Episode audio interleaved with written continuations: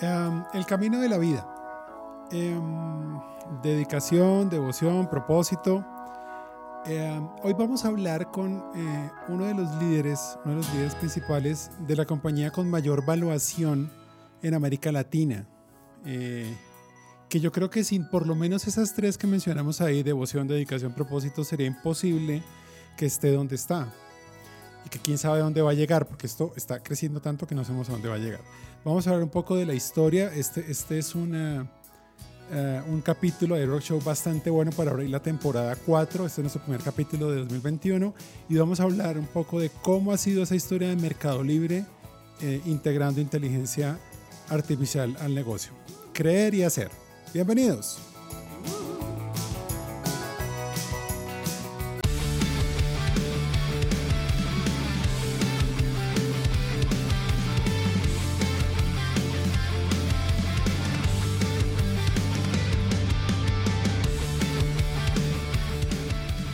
Bienvenidos a otra versión más de nuestro iRock Show, nuestro primer capítulo de 2021. Hoy tenemos eh, un invitado eh, de talla mayor, de una compañía de talla mayor, con la que afortunadamente hemos venido trabajando en los últimos meses, aprendiendo muchísimo. O sea, a pesar de estos 17 años, yo creo que este ha sido un tiempo para aprender un montón. Eh, y le quiero dar la bienvenida al señor Daniel Gándara, eh, el vicepresidente de Tecnología y Producto en Mercado Libre. Eh, bienvenido, Daniel. Gracias por la invitación, un gusto compartir con ustedes. Muchísimas gracias por haber tomado el tiempo. Obviamente sabemos pues lo copada que es la agenda de, de, alguien como tú. muchas cosas que hacer. algunos datos sobre, sobre Daniel Gándara. Mm, uno a veces piensa, bueno, estas personas eh, son humanos como nosotros. Eh, son, son personas como nosotros, al final, normales, con familia, con retos, con sentimientos. Eh, argentino cordobés, él es ingeniero de sistemas como muchos de los que estamos acá en Grupo también. vive actualmente algo envidiable, vive en el campo, vive en un lugar que se llama Salsipuedes, ahorita hablaremos un poco sobre eso y está a cargo de, la vicepresidencia de, de, tecnología y producto en Mercado Libre. para empezar, quiero empezar con un titular. Hay muchos que han venido titulando, pero tomé este del 14 de diciembre del 2020 del diario La Nación de Argentina. El titular dice, Mercado Libre, su valor ya equivale a más del doble de las reservas y el 20% del PIB de la Argentina. Y adelante en el, en el, artículo dice algo como Mercado Libre, la empresa de comercio electrónico fundada por Marco Galperín en 1999, superó hoy los 81 mil millones de evaluación de mercado y quebró su propio récord. ¿Cómo es la versión corta? Porque podemos hablar todo el programa sobre esto, de un cordobés dedicado que cree en el, el trabajo, en el esfuerzo, que hoy es el VP de Desarrollo de Producto y Tecnología en la compañía de mayor valuación en América Latina. Un poco como tu historia en Mercado Libre, ¿cómo ha sido, Daniel? A ver, muy divertida. Eh, yo suelo decir todo el tiempo que me divierto mucho, por más que trabajo mucho y con mucha intensidad, pero, pero la verdad es que me divierto. No, yo me, sumé al, al, proyecto de Mercado Libre en el año 2013, cuando Mercado Libre adquirió mi, compañía, una compañía que habíamos fundado con un socio, y éramos proveedores de Mercado Libre, y en el año 2013 fue adquirida por Mercado Libre, y a partir de ese momento me sumé al equipo, así que Mercado Libre ya tenía sus, años, nosotros lo veníamos acompañando como proveedores desde hace ya varios años, eh, y, desde ahí en adelante ha sido un viaje muy divertido, con, muchas cosas parecidas a las que yo viví en mi vida de emprendedor. Eh, Mercado Libre, a pesar de ser una, gran compañía, eh, mantiene o mantenemos el, foco en el emprendedorismo, en, la, invitación permanente a que los equipos eh, innoven, arriesguen, se equivoquen, corrijan rápido, por supuesto, pero que, innoven y que arriesguen, que tomemos todos riesgos y que, creamos y tratemos de crear los mejores productos y las mejores soluciones para, nuestros usuarios en toda la región. Como que ese es el, el foco permanente y la manera en la que miramos todas las cosas que hacemos, todo tiene que tener una explicación y esa explicación tiene que estar vinculada con nuestro negocio y nuestros usuarios todo el tiempo. Y la verdad que es muy divertido. Sí, sí, y lo hemos visto en, estos meses que hemos podido trabajar con, con tus equipos. Eh, es de los clientes más divertidos que hemos tenido, retador por su forma. Uno siempre, un poco como, uno siempre cuando va a un cliente, eh, se preocupa mucho por trabajar en el manejo del cambio, cómo voy a hacerle para que él entienda, para que esté abierto. Acá el reto es muy diferente porque tú llegas y es al revés. La, pelota te la tiran a ti porque ya están en, la, siguiente página, eh, están muy abiertos a muchas cosas y al contrario te van retando a ti y te preguntan, bueno, ¿cómo me vas a retar? Es, es diferente y es súper divertido y enriquecedor el trabajo ahí todos los días tienen más empleados, pero la, última cifra que tienes a hoy o cercano a hoy, ¿cuántos empleados en el mundo tiene Mercado Libre eh, empezando este año? Mercado Libre, la, la, compañía en total son más de 10.000 empleados, 10 o 12.000 hoy. El equipo de tecnología es uno de los equipos más grandes, que tiene unos 4.000, 4.500 personas, forman parte del equipo de tecnología. Y, y para que todos sepan, el equipo de tecnología es responsable de la construcción de todos nuestros productos, todos los productos que son core a nuestros negocios son desarrollados, mantenidos y evolucionados por nuestro equipo de tecnología. Por eso es que el equipo es muy grande. Y, en esos tamaños estamos eh, y con proyecciones de crecer, eh, tanto el equipo de tecnología como todo lo que tiene que ver con la operación logística. Al haber, al haber conformado una red logística, eh, eso también requiere de, personal para que él pueda administrar y, hacer que eso funcione bien. Esto incluye Mercado Libre y Mercado Pago, que también es, ya en Colombia se, autorizó también, que es más el lado financiero de, Mercado Libre, ¿cierto? Eh, exactamente. Mercado Libre, si quieren, tiene como dos grandes eh, negocios. Un, negocio es el del e-commerce, que sería el marketplace con todas las soluciones de envíos y demás. Y por otro lado, la pata más financiera de la fintech, y, todo funciona como un ecosistema. Eh, todo, lo que hacemos y todo lo que pensamos tiene una mirada ecosistémica y, en esa mirada ecosistémica es donde encontramos la oferta de valor, la propuesta de valor más amplia para nuestros usuarios, porque todo, todo se conecta en general con todo y, lo que fuimos haciendo fue detectar los puntos de fricción en los procesos de, de compra y tratar de resolver esos puntos de fricción desde el comienzo de que alguien que está buscando algo lo pueda encontrar, sea lo que sea que esté buscando, que después lo pueda pagar y sentirse seguro en ese proceso de, del pago y que después lo pueda recibir y que también ese proceso sea monitoreado y que pueda ser controlado. Y, ya cuando, cuando empezás a cubrir esos puntos, empezás a encontrar muchas oportunidades, oportunidades de, invertir tu dinero, a encontrar financiación, eh, a tener tu propia tienda y bueno, y ahí empieza a girar un ecosistema que es virtuoso y que, se apoya una parte con la otra y así crece. Bien, entonces hablamos de 10.000, un poco más de 10.000 empleados en el mundo, 4.000 o tal vez ya más de 4.000 en el tema de tecnología. Y dentro de eso de tecnología, el, el, número, más o menos si tienes la cifra o la proporción de cuántos están dedicados a inteligencia artificial actualmente en Mercado Libre, más o menos cuántos pueden estar entre analítica e inteligencia artificial. Uh, eh, eso es más difícil. Eh, a ver, hoy estamos en un proceso eh, que creo que es el más divertido para contarles, que es donde el equipo en proporción es más es pequeño en, cantidad. los especialistas serán unos 200, 300 personas en total, especialistas. Eso no es, eso no es pequeño, Dani. Bueno, pero la intención, pero la intención es que todo el equipo de tecnología tenga, la, capacidad de entender un problema y sobre la posibilidad de entender un problema tenga las herramientas para entender si la inteligencia artificial es una opción viable para resolver el problema. Si quieren, el desafío más grande que tenemos nosotros hoy, o uno de los desafíos es, eh, buena parte del equipo de tecnología está entrenado en construir soluciones más algorítmicas porque así fue tradicionalmente como nos formamos todos nosotros, y yo me incluyo.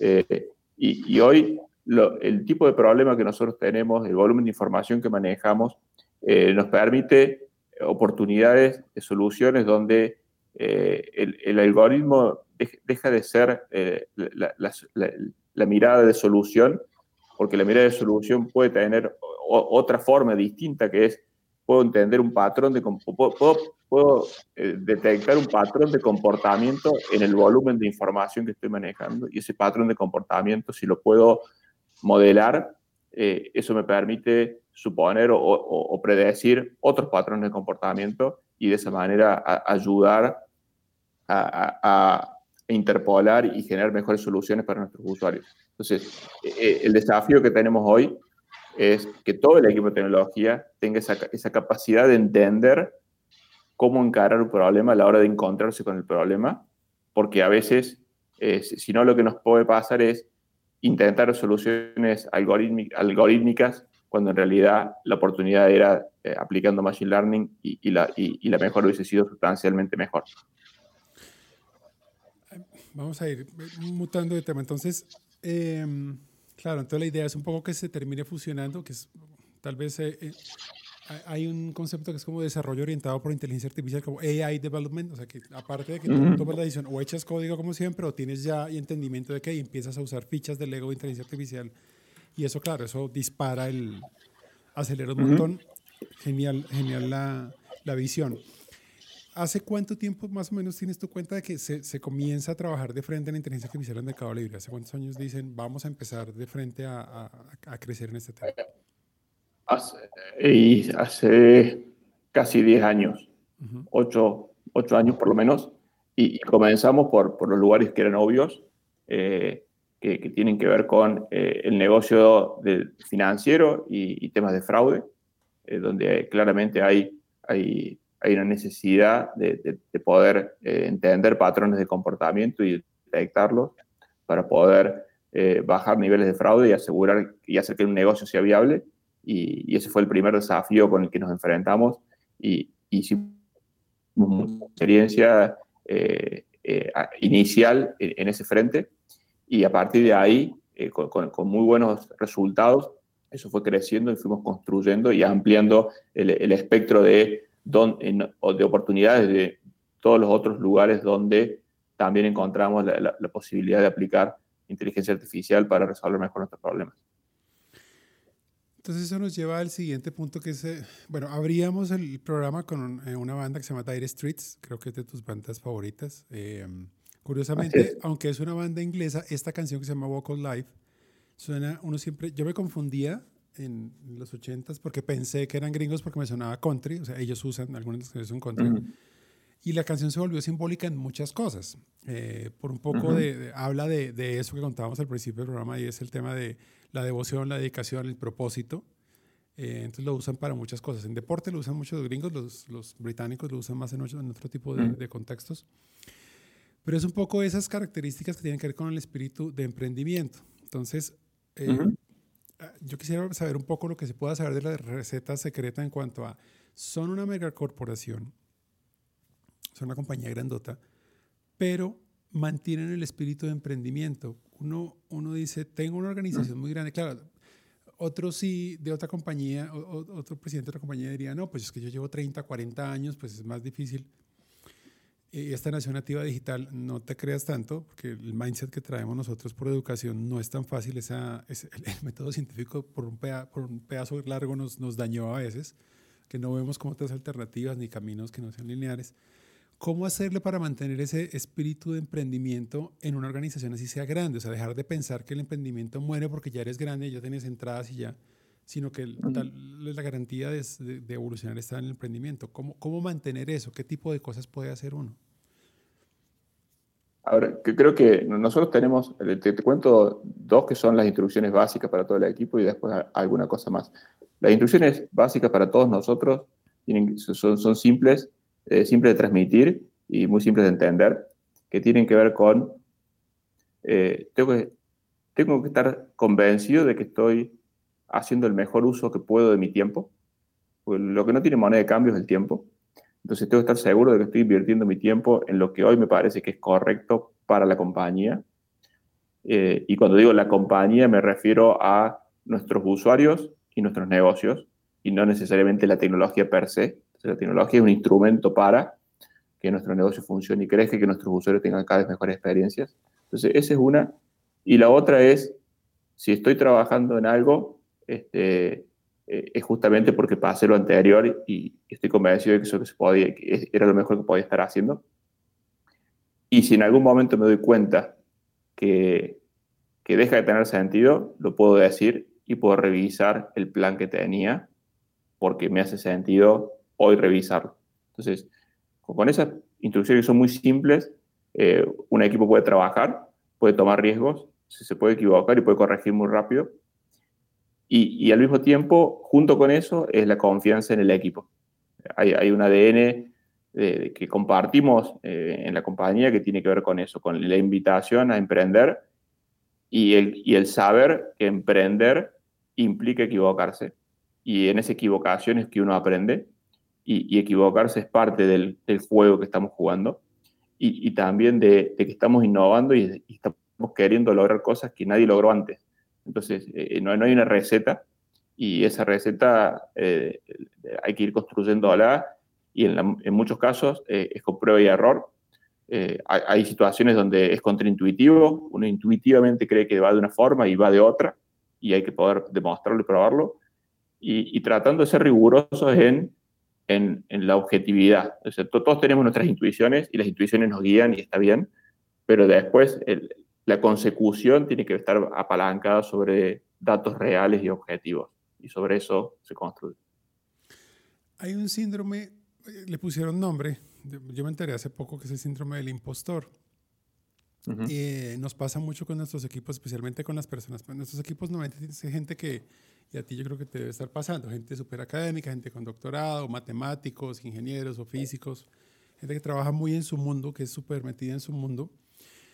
Pero es el síndrome del impostor de lo que habla es que tú dudas o no crees en tus capacidades. O sea, no, a veces no, no eres consciente o te da temor mostrar todo ese potencial que tienes porque crees que eres, como eres tan exigente y como, como, como tu mundo es complejo por tanta información que estás procesando y por todo lo que lees y el formalismo, crees que lo que haces seguramente va a estar por debajo de otros que a lo mejor no están en tu mismo nivel académico o no tienen las mismas capacidades o son capacidades diferentes. Mm, esa motivación o, tener equipos que son muy de ese estilo y llevarlos a que sean capaces y se atrevan, em, ¿cómo les ha ido con eso? Con el tema de, ayudarles a que ellos se lancen, eh, eh, ellos mismos se reten o, pongan retos que se salgan de la caja porque uno espera eso cuando trabajan con equipos de inteligencia artificial, espera que estén lanzando ideas por fuera. ¿Cómo romper, qué tipo de cosas podría hacer uno para romper esos temores con esas personas?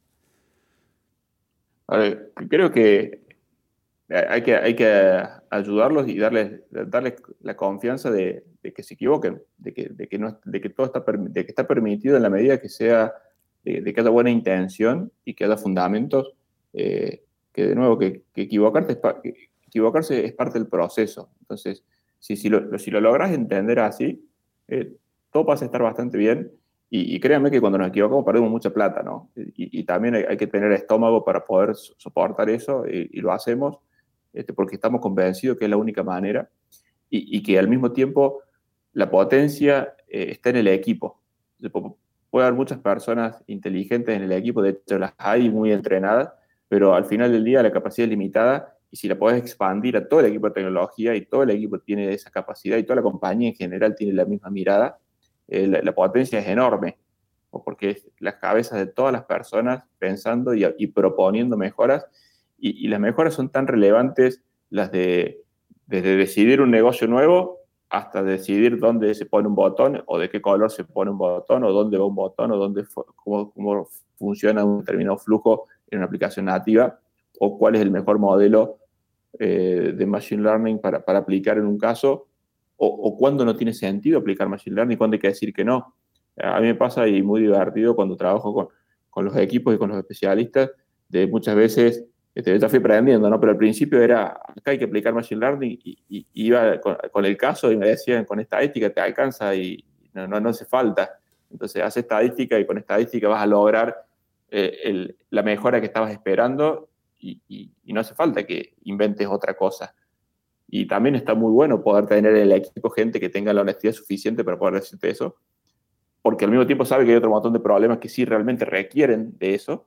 Y, de hecho tenemos un equipo de Applied Machine Learning que hace eso, y que, está experimentando todo el tiempo y validando si, si hay petróleo o no, o sea, como que hace perforaciones todo el tiempo y está estudiando los problemas y, y, viendo si hay una oportunidad ahí o no y ese mismo equipo el que te dice, acá hay una oportunidad y acá, o la oportunidad es, de este tamaño, y después sobre eso se toman decisiones. Así que es muy divertido, muy divertido poder hacerlo de esa forma, pero creo que es una invitación a, que todos eh, muestren y, y, de vuelta es un trabajo en equipo, ¿no? Yo alguna vez escuché, relacionado también con la música, de que los equipos eh, funcionan o funcionan bien si funcionan como una banda de jazz, donde claramente hay alguien que dirige, pero también hay un espacio para los solos de cada uno de los miembros del equipo. Y, y, esto, y hay, que, hay que jugar con eso y hay que permitirlo, porque todos tenemos talento distinto y la potencia está en poder combinarlo y poder gestionarlo. Y, y, cuando logras esa dinámica, realmente la potencia es muy grande. Bien, un, un, pequeño, un pequeño paréntesis sobre música entonces. Yo, mm, el, rock en tu vida, ¿cómo ha sido? Tú, entonces, acá escuchamos al fondo, estos son los abuelos de la nada. Estos de nosotros, los, que, en mi época de colegio. Eh, ¿Cómo es tu historia con el rock? Bueno, un país rockero como el argentino, con una producción absurda de referente, tata. Eh, tu historia con el rock, más o menos, ¿cómo fue? ¿Creciste? ¿Para ti es normal? ¿Lo tienes cerca? ¿Escuchas todo el tiempo? Eh, fue compañía permanente en la misma época de escuela, como, vos decías. Eh, nunca fui un fanático, pero siempre me acompañó la, música en, las cosas que hacía. Eh, y, era una época muy divertida de, esa. De, imagínate, yo iba a un secundario a la noche, porque era, era horario vespertino. Entramos 5 y media de la tarde, salimos 10 y media de la noche.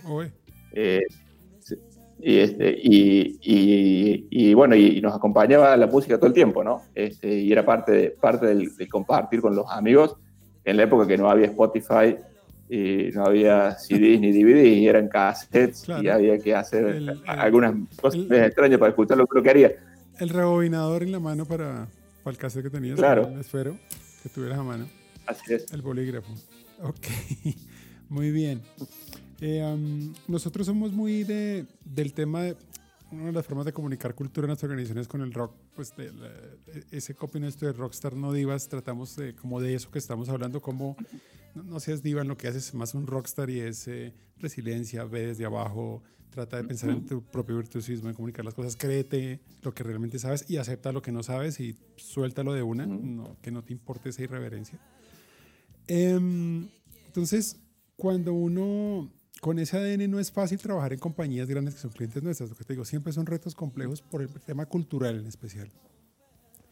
Y hay compañías que por su tamaño y por el tipo de negocios se están dando cuenta, ya no podemos seguir tercerizando, yo no puedo seguir teniendo solo un par de personas y hacer una inversión tan grande en un equipo externo con una compañía como Grupo que es el que le pago para. Cuando una compañía de escala importante eh, o, qué, o qué signos puede tener para decir, yo ya debería estar pensando en tener esa práctica acá adentro y debería empezar a tener un equipo que escale y empezar a vincular a mi cultura inteligencia artificial mucho más fuerte? Como qué características generales se te ocurren que eh, un, mm. directivo de una compañía debería tomar en cuenta para decir, sí, creo que ya es hora de empezar a meterme ahí en serio dentro de la compañía? Eh, yo, yo, creo que ahí la decisión viene por cuán core es el, es el tema para, para mi negocio. Eh, nosotros, por lo menos en nuestra experiencia, cuando empezás a encontrar, nosotros, tenemos problemas eh, que aplican para, ser eh, encarados y resueltos con inteligencia artificial y tenés problemas, si querés, de dos grandes categorías. Hay, problemas que son centrales, que son muy, muy core a tu negocio, como puede ser el fraude en una fintech o puede ser las recomendaciones o un algoritmo de búsqueda en un marketplace o, los, o los ruteos y los algoritmos de, de, recorrido de rutas en una operación logística. Son centrales. Eh, e, esas cosas definitivamente son core de tu negocio y, y, es muy difícil confiar en, terceros para, para, esa parte. Y, después hay otro montón de problemas que, que, son, son muy relevantes también, pero si querés, están en una categoría menor, que son quizás accesorios, o sea, accesorios que resuelven problemas más pequeños más operativos que tienen un aporte grande también, pero quizás no son tan centrales y te podrías dar el permiso de, de en esos encontrar ayuda que no sea este, de, de, gente de la compañía, sino de, un buen, buen socio este, que, que, que, te acompañe en el proceso. Y, creo que ahí eh, el punto es establecer relaciones a largo plazo con, tu, con, con, con tus proveedores entender que estás trabajando en un negocio que es común, eh, donde los dos son necesarios, y, hacer y, tener bien claro esa diferenciación. Porque si, no, se pueden generar situaciones que son muy complejas de resolver, de, dependencias, este, cuando, cuando los temas son más core. Eh, nosotros hemos aprendido en el pasado de, que todos, las, todos los desarrollos que son core de nuestro negocio este, los construimos nosotros de cero, con, todo el costo que eso implica y con todo el desafío que eso tiene. Eh, y, pero así nos ha ido bien y cuando hemos intentado algún shortcut diferente, eh, por ahí ganamos un poquito de tiempo en algún time to market, pero después eh, al, querer innovar te encontrabas con limitaciones propias de algo que ya estaba construido, pensado para resolver algunas cosas de una determinada manera. Y, a nosotros nos caracteriza la intención de, ser disruptivos en los mercados en los que trabajamos, entonces queremos hacer cosas distintas. Entonces, no sé, quiero tener una unidad de, donde doy financiación y doy crédito y quiero ser, quiero ser distinto de lo que hacen los bancos. Entonces, voy a, querer tener procesos diferentes. Entonces, si arranco sobre un core bancario, como que de, entrada estoy limitando mi posibilidad de, ser flexible. Ahora, construir un core de créditos de cero también tiene un montón de, desafíos, pero es el tipo de desafío que tomamos generalmente y, y, nos va bastante bien con ese trabajo, teniendo equipos muy comprometidos en lo que hacen. Eh, uno pensaría entonces con lo que estás contando, hay, hay, una parte que es como digamos que lo tradicional en los negocios es, bueno, calculemos retorno o impacto posible frente a lo que, a lo que inteligencia artificial podría, podría aportar en un negocio. Eh, y añadiste uno que es el tema del core, entonces estar más, si tiene que ver con, el, con la razón principal de la compañía y esa oferta puede ser potencializada, mejorada, ajustada, optimizada, qué sé yo, con inteligencia artificial, por ahí va. Eh, hay un primer paso que entonces es arriesgar, o sea, empezar a insertar la cultura de experimentación. Es una, compañía que normalmente ejecuta proyecto lineal, entrada, salida, tiene calculada la pérdida, como va, súper, imagínate tu retail o cualquiera de estas, o algo que es industrial productivo, tiene súper claro eh, como para decir, bueno, te puedes arriesgar a, a algo. Entonces, hay un trabajo inicial que nosotros buscamos hacer y es el tema de cómo explorar oportunidades, el tema de dónde, dónde puede estar el petróleo, lo que decías hace un rato de dónde hay petróleo. Eh, creo que ahí pasa lo mismo que pasa en el negocio del petróleo y es que en exploración eh, se va un montón de dinero y las compañías de petróleo saben que el presupuesto de exploración es altísimo y que de, de, N la probabilidad de éxito es súper bajita eh, y tratan de trabajar por esa rentabilidad de esos bajitos sabiendo que la exploración es, es muy grande y que hay que hacer mucha inversión. Tal vez por ahí puede estar también cómo, cómo insertar cultura experimentación eh, nosotros eh, en algunas conversaciones con C-Level, eh, con, con, con, directivos de compañías, es como, como tal vez a veces enseñarles un poco básico de lo que inteligencia artificial puede hacer para que sea más fácil la conversación o esa conversación con el board, ¿cómo es? O sea, de pronto en tu board no sé si te toca hablar con gente que no está del lado técnico, ¿cómo hacer para mejorar esa comunicación con los que al final son los stakeholders de verdad? ¿Cómo mantener esa relación para que ellos le crean a uno y, y le entren, ¿no? Sí, sí, seguro. A ver, yo creo que es, es una construcción sobre la base de la confianza, claramente, eh, pero la confianza se, se construye con, con, hechos concretos, pero también con un, un cierto nivel de, de entendimiento que, que, te permite una conversación, porque si no es muy difícil. Eh, nosotros, eh, el equipo tiene preparado y, lo hace recurrentemente charlas de Machine Learning for Decision Makers. Y, y es como que ya, lo tienen como armado y una forma simple de explicar dónde tiene sentido, por qué lo hacemos, de qué manera, eh, y con casos fáciles de entender eh, situaciones que parecen intuitivas y donde ese sentido, donde no lo hace, y tratar de, educar un poco, porque es necesario eso. Eh, y, como siempre, es necesario encontrar resultados, porque si, si, si se 100 perforaciones y no encontré en ningún lado, es como que es cada vez más difícil eh, explicar que me, que me, sigan teniendo fe y que, la, que la 101 era justo la, la, que iba a encontrar. Entonces, quizás también poder medir el tamaño, o sea, cuánta exposición o cuánto riesgo estamos dispuestos a tomar, qué, qué ganancia esperamos, porque a, veces este, los, proyectos faraónicos son mucho más complejos, pero a lo mejor hay, hay formas de ir construyendo que quizás no, no, es lo más óptimo, más eficiente, pero puede ser muy funcional y vas encontrando mejoras eh, continuas y que son incrementales.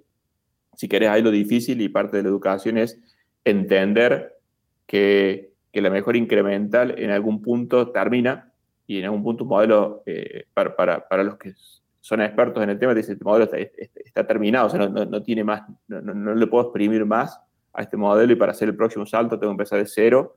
Y, es difícil de, de, aceptar eso para alguien que no lo entiende y no lo conoce porque intuitivamente uno trata de buscar paralelismos con, con, con la realidad que conoce y, y, y, supone que siempre un poquito más se puede obtener y llega un punto donde se empieza a degradar.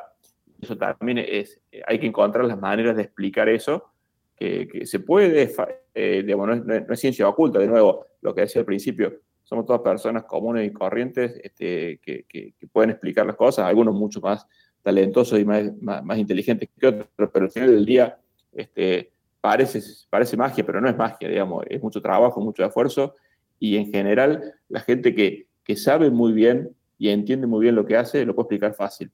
Esa es de las otras cosas que a mí me divierte mucho cuando interactúo con los equipos. Eh, cuando, cuando la explicación es, es, difícil de entender, hay algo que no me, no me gusta y ahí pregunto mucho, ¿no? Porque el que entiende, ahora, si hace los paralelismos, eh, no sé si, les gusta el, tenis, pero uno lo ve jugar a, a, Federer y yo lo veo y digo, qué fácil que es jugar el tenis. sí. Y después te agarro la raquete o, cualquier cosa, ¿no? Pero digo, el que le sale fácil, para él le resulta fácil y lo puede explicar fácil, después puede ser muy complejo ejecutarlo, ¿no? Pero el que lo entiende te lo puede explicar este, sencillo. Y, tenemos por suerte en el equipo gente que sabe hacer eso. Vos, vos, los conoces a varios este, y realmente son muy buenos porque saben lo que hacen y te lo pueden contar en palabras sencillas y eso ayuda a esta conversación que es necesaria. Ahora que mencionaste el tenis, esa canción que pusimos al principio, una de las leyendas que, que hay en el rock es que originalmente la escribieron fue para McEnroe, que es en honor a él, eh, porque habla de la perseverancia, el estilo del tipo, ta, ta, ta, de lo apasionado que era. Eh, hay unas leyendas que ahí dices que hablan es de él, supuestamente, de, de, de McEnroe, y, él tiene, y el tenis tiene eso otro, ¿no? Jugar y tal vez es muy parecido a lo que uno le pasa. Eh, uno siempre está buscando alguien superior, alguien superior, alguien superior y esa es la forma de aprender. necesitas retos más grandes para seguir desarrollando tu capacidad. Si no, te, te, vas a quedar quieto. Puedes quedarte jugando con los mismos cuatro los que les ganas siempre y pues de ahí no vas a aprender nada.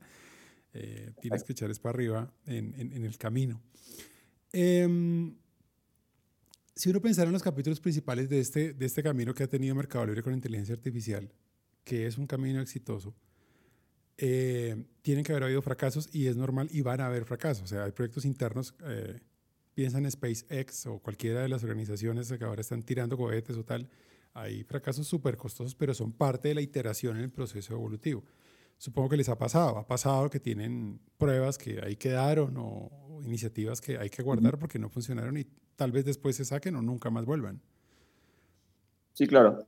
Y, y, también eh, eh, otra de las cosas que fomentamos mucho es la, competencia de los mismos modelos. hay modelos que pueden ser muy buenos este, y challenger esos modelos y tratar de generar modelos mejores. Eh, también es parte de eso.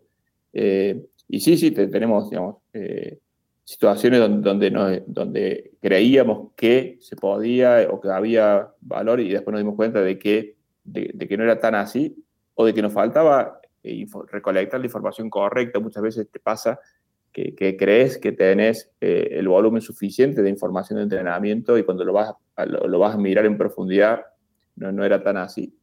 Eh, y, y, después otros desafíos que, que, son mucho más complejos, que son, son, los propios bias que uno mismo inserta eh, a la hora de, de, seleccionar los sets de datos y cómo arman los modelos. ¿no? Entonces, hay, hay, una, hay una mezcla de fracasos de, por, falta de, de, criterio, de conocimiento de los problemas, que claramente eh, son parte del aprendizaje, como vos decías.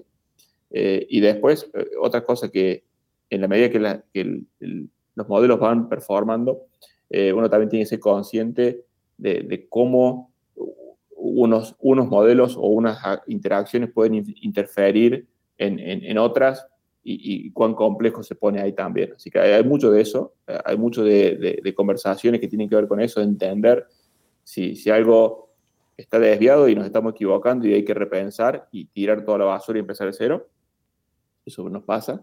Este, y otras de cuando la conclusión que estamos sacando era eh, la profecía autocumplida porque en realidad estábamos haciendo tender para que dé el resultado que queríamos y nos estamos de nuevo equivocando porque en realidad había un, en la concepción había errores y son más difíciles de darse cuenta, este, pero, pero son parte del desafío, ¿no? Em, hay, hay en, ciencia de comportamiento hay un fenómeno que se llama hyperintention, que es cuando tú deseas algo demasiado, lo que pasa es que no te funciona. Eh, y hay, análisis psicológico y psiquiátrico de por qué termina pasando y tiene que ver con el foco en, en que te enfocas. Entonces, como para recapitular hasta acá, si, si uno estuviera conversando con un, o sea, he entendido que una de las formas a veces de vender la idea es arma un pitch para que no te la compren. Eh, no vayas a hacer esto si, o sea, ni se te ocurra meterte en esto si estos N puntos. Entonces, eh, si uno pensara un poco en eso, lo, lo, que se te ocurra que le podrías decir a alguien eh, de una compañía que tenga el presupuesto, tenga toda la capacidad y esté en un buen momento para hacerlo, pues pero seguramente culturalmente no, tú le dirías, no te metas si, si estas cosas te están pasando. Si, si estás acá, no lo vayas a hacer. Eh, ¿tú, tú qué, qué, qué, se te ocurre que le podrías decir? Ahora, creo que algo, algo fuiste diciendo vos, que creo que lo primero es si, si no estás dispuesto eh, a, a tomar riesgo, ¿no? Porque es parte de explorar, tiene que ver con eso, entonces tenés que estar dispuesto a tomar riesgo. Eh, después también entender eh, el tamaño del riesgo que estás tomando eh, y, y, el tipo de negocio que estás que, que está manipulando. Hay, situaciones donde capaz que no tiene sentido, pero entenderlas creo que es, lo más complejo. entonces, creo que hay que estar de vuelta dispuesto a invertir, seguro, dispuesto a equivocarse también. Y, creo que hay que tener las condiciones básicas necesarias que tienen que ver con el volumen de información suficiente para, poder encontrar casos eh, testigos que te puedan servir como casos de entrenamiento y que no sean muy costosos. Eh, y, que después tu modelo soporte, tu modelo de negocio soporte eh, también errores, ¿no? Porque la inteligencia artificial tiene implícita errores. Entonces hay, que saber que hay que vivir, hay que convivir con eso y dependiendo del tipo de negocio, hay, hay, negocios donde no se puede convivir con eso tan fácilmente. Entonces nosotros estamos acostumbrados en el negocio en el que, donde está Mercado Libre, que, puedo convivir con eso, puedo convivir con un resultado de búsqueda que no es perfectamente el resultado del query hecho sobre la tabla de la base de datos y es alguna aproximación parecida que es suficiente. Me siento suficientemente cómodo para, para mostrarte eso pero no necesariamente es el 100% de la verdad. Y, igual que el, stock, te puedo estar contando un stock que creo que hay, pero quizás no hay. Y, puedo vivir con eso. Pero, pero si, si, me muevo a otra industria y estoy en la medicina y estoy haciendo otro tipo de cosas o estoy moviendo, este, no sé, un tren a alta velocidad, quizás eh, el espacio que tengo es mucho menor. Yo tengo que también saber dónde se puede aplicar y, dónde no, o cuáles son las condiciones para que realmente sea exitoso el resultado que espero. Para resumir, yo diría que es una, es una decisión 90% de espíritu del liderazgo y de los líderes y de, evaluación de los líderes y no tanto de la parte, lo técnico finalmente, bueno, se busca el aliado, se hacen las cosas, pero, pero el éxito está en, en tener el, um, ¿cómo decirlo de una forma, del perren que las para eh, soportar lo que se te viene eh, y para sostener al equipo la frustración y, e ir adelante a pesar de viendo que no va a ser un camino corto, que es un camino de, de irla luchando hasta llegar al punto. Eh, creo que esa puede ser una buena forma también de, de resumir eso que nos cuenta, que estás buenísimos esos puntos que te salieron ahí. Bien, yo quisiera finalizar preguntándote sobre Colombia. Yo yo llevo de profesión unos 22, 23 años tal vez. Y en, en este tiempo de camino, mucha gente que ha pasado por la historia, eh, sorprendentemente me he encontrado en LinkedIn, ahora estoy en Mercado Libre, ahora estoy en Mercado Libre, ahora estoy en Mercado Libre, gente de desarrollo, gente de arquitectura, em, mucho, mucho boom, mucha esperanza de mucha gente que está volteando a mirar al Mercado Libre y decir, yo quiero estar ahí, está pasando como una, una gran fuerza de, en el mundo de tecnología donde nos movemos nosotros sobre eso. Y ha habido mensajes el año pasado en, los que creo que incluso a, ti en, un par de, de, publicaciones que te entrevistaron, hablando sobre, bueno, Mercado Libre en Colombia, ¿qué? Y en general en la región, ¿qué? ¿Qué vienen este año? ¿Qué planes tienen para, para estas personas? Esto estos lo emitimos mucho en LinkedIn, para, para esos profesionales, esa gente talentosa, eh, qué viene, qué intereses tiene y qué está buscando Mercado Libre, cuál es ese tipo de gente que le interesa y, para dónde va este año. Sí, claro. A ver, eh, este año el equipo de tecnología eh, tiene que crecer, va a crecer. Nuestro negocio está creciendo muchísimo. El equipo de tecnología es, es cuello de botella de toda la construcción de nuestros productos, con lo cual el equipo tiene que crecer mucho. y la apuesta confirmada de, de, Colombia como una plaza eh, de gente talentosa, eh, ya lo confirmamos en el año pasado, el 2020, eh, nosotros ya teníamos equipo de negocio y equipo de atención al cliente en Bogotá y, y, en el 2020 construimos un equipo de casi 400 personas del equipo de tecnología, pandemia de por medio y todo lo que quieras. Hoy hay más de 400 developers del equipo de tecnología trabajando en Bogotá.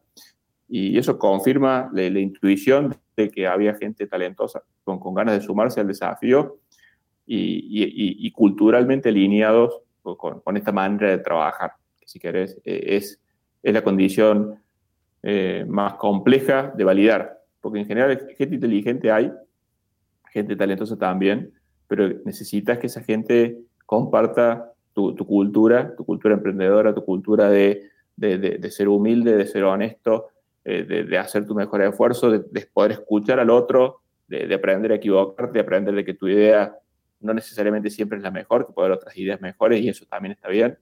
Y, esa es la cultura que, nosotros como, compañía tenemos, que, estamos dispuestos a arriesgar cada vez que sumamos gente al equipo, pero que somos muy rigurosos respecto de entender que, quienes se sumen comprendan esa, e, esa, forma de trabajar y que la adopten como propia y que nos ayuden a mejorarla, porque también es un, proceso evolutivo.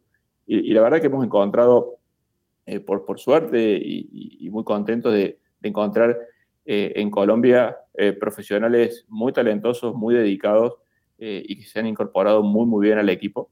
Y, el desafío es ese, el desafío es construir tecnología para toda la región y el equipo de tecnología tiene que tener presencia en toda la región y, eso es fundamental y, tiene algunos efectos colaterales. Por ejemplo, a la hora de construir soluciones para las necesidades de un país como Colombia, siempre quien vive en el país eh, tiene un, mejor grip de qué es lo que pasa, ¿no? Me, resulta más difícil a mí entender eh, cuál es la realidad que se vive en Bogotá y a quien vive en Bogotá le, resulta muy fácil. Y así nos pasa en todos los países, con lo cual tener un equipo distribuido es parte de la decisión que tomamos hace tiempo, extender ese, espacio en Colombia y, no solo en Bogotá, sino en otras, en otras ciudades de Colombia que también tienen, tienen mucha gente talentosa que se puede sumar al equipo es, la decisión y es lo que vamos a tratar de que ocurra eh, de ahora en adelante, sumando hacia el equipo que ya tenemos en Bogotá. Gigante el equipo de Bogotá ya, mucha gente. Hay, hay, algo que nosotros estamos empezando a, empezaremos a, trabajar más este año con, con, nuestros invitados y es, para finalizar con ello, y es eh, el trabajar ahora de esta manera. Em, muchas personas piensan de forma adecuada que nosotros que estamos en tecnología la tenemos más fácil.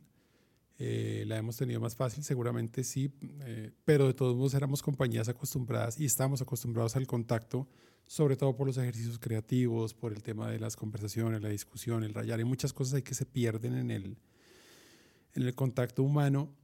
Eh, entonces, en dos partes. Una es en cuanto al equipo, cómo, cómo, cómo les ha ido, cómo ha sido el cambio, si han tenido que hacer grandes cambios. Y en lo personal, si puedes contarnos un poco sobre, bueno, ¿Cómo es dirigir todo este equipo tan grandote, eh, pero ya no poderse estar moviendo a ver a los equipos o ver cómo están o conversar de cerca? Se pierden, a veces se pierden cosas. ¿Eso, cómo ha sido? ¿Qué te ha tocado hacer? ¿Cómo ha sido la vida así? Eh, a ver, coincido, eh, teníamos el entrenamiento, por suerte, que creo que somos privilegiados en estas condiciones de, que pudimos seguir trabajando este, con una agenda que, que, prácticamente no cambió y no se alteró. Ahora, es real también de que somos seres humanos, por suerte, eh, y, mejor en persona y, hay situaciones que se resuelven mucho mejor y mucho más fácil eh, en una mesa y con un pizarrón y un fibrón. Eh, y, esa, y, además de eso, todos los temas culturales, ¿no? Transmitir cultura se, construye y, la confianza se genera en, en general eh, estando en persona, o, se genera más fácil, no es que no se pueda, pero es más fácil y más natural hacerlo viéndonos. Entonces creo que nos ha subido el desafío de, mantener esta cultura y esta forma de trabajar sin poder encontrarnos, yo, creo que lo, que lo que nos va a pasar de acá a futuro es que definitivamente va a cambiar la manera en la que interactuamos y trabajábamos y, lo que primero deberíamos recuperar son estos espacios de, trabajo en equipo, ¿no? Porque si, yo necesito programar, lo único que necesito es estar tranquilo con mi computadora y, probablemente mis auriculares. Pero la, definición de trabajo en equipo y la planificación y demás, este, o las conversaciones complejas, este, creo que son los espacios que vamos a necesitar recuperar en cuanto podamos. Y, ahí sí, eh, nosotros en lo personal y, y en el trabajo del equipo lo que nos pasó por suerte es que teníamos equipos muy sólidos, con gente muy talentosa y muy comprometida en los equipos. Entonces creo que la clave está ahí, por lo menos la, clave de lo que me ha pasado a mí históricamente en mi vida es eso, encontrar las personas correctas eh, en mis equipos, trabajo mucho con ellos, trabajo para ellos, yo, trabajo para mi equipo, eh, con todo lo que eso implica, eh, y estoy dispuesto a acompañarlos y aprender de ellos, y eso multiplica, porque yo en una conversación con, con Rafa, que lo conoces, este, en una hora eh, veo un montón de temas este, y multiplico mi capacidad de hacer cosas, porque si tengo que estar en todas las reuniones que después va a ir Rafa, este, nos vamos a estar pisando y no tiene sentido. Este, y, eso, eh, de vuelta, sobre la base de los equipos y la confianza construida, multiplica muy bien. Lo difícil, si querés, hoy es cómo seguimos construyendo bien esas confianzas y esas culturas de equipo al no poder juntarnos y no poder vernos como lo hicimos tradicionalmente hasta ahora. Yo creo que el desafío hoy es cómo, cómo, cómo hacemos eso mismo. Creo que vamos a, tener, a tratar de encontrar los primeros espacios, tienen que ser esos espacios, esos espacios de, de, cultura y de trabajo en equipo. Em, una vez más, el tema de, de, pertenecer a un lugar, de creer, em, de tener propósito, tener devoción, dedicación. Cuando conocí eh, a Daniel la primera vez que nos, que nos reunimos, esto ha sido todo virtual, em, realmente la gran sorpresa, lo sorprendente para mí y me sigo sorprendiendo gratamente, es que una persona de, que está en ese punto, que está en ese nivel a cargo de algo tan grande, tiene esa humildad eh, frente a la comunicación, frente a contar las cosas. Eso, eso me parece que es de las grandes... Eh, de los grandes puntos que siempre me llevo cuando converso contigo y creo que esa es una clave súper importante para gestionar la vida y equipos a esta escala. Eh, humildad con el conocimiento, humildad frente al otro, eh, respeto, eh, consistencia. Mm, Daniel, de verdad, muy, señor. de verdad, gracias por, por, la devolución. yo no encuentro otra manera de hacerlo. creo que encontré en, ustedes y en la relación con ustedes este, un feedback muy parecido. Y, así se construye. Nosotros, creo que en el pasado hemos intentado trabajar con muchas, muchas compañías y, y terminas decidiendo trabajar para seguir trabajando con las personas con las que te sentís cómodo y con las que te puedes comunicar y, de esa misma manera. Así que la, percepción mía para con vos y para con todo el equipo ha sido, siempre, ha sido similar, digamos. Entonces, eh, y es muy lindo encontrar gente eh, que piensa parecido y que, y que compartís eh, esos valores, ¿no? Porque lo, lo, hace fluir muy bien. Qué bueno y, muchas gracias por ese feedback. eso es un rockstar. Tú eres un rockstar y tu equipo es un rockstar. Eso es para nosotros una buena definición de lo que hacemos. Daniel, muchísimas gracias. Hoy no va a ser la última vez que conversemos, eh, seguimos conversando, eh, porque igual la idea sería ojalá en el año juntarnos con otras personas eh, para conversar más abierto de, muchos temas. nada, que sigas divirtiéndote en tu trabajo, que sigas divirtiéndote en el lugar en el que vives. Realmente envidiable esa, esa, mezcla de naturaleza y trabajo. muchísimas gracias por estar con nosotros el día de hoy, Daniel. Gracias a usted por la invitación, un placer. Bueno, un abrazo. Nos vemos en el próximo capítulo, chicos. Chao.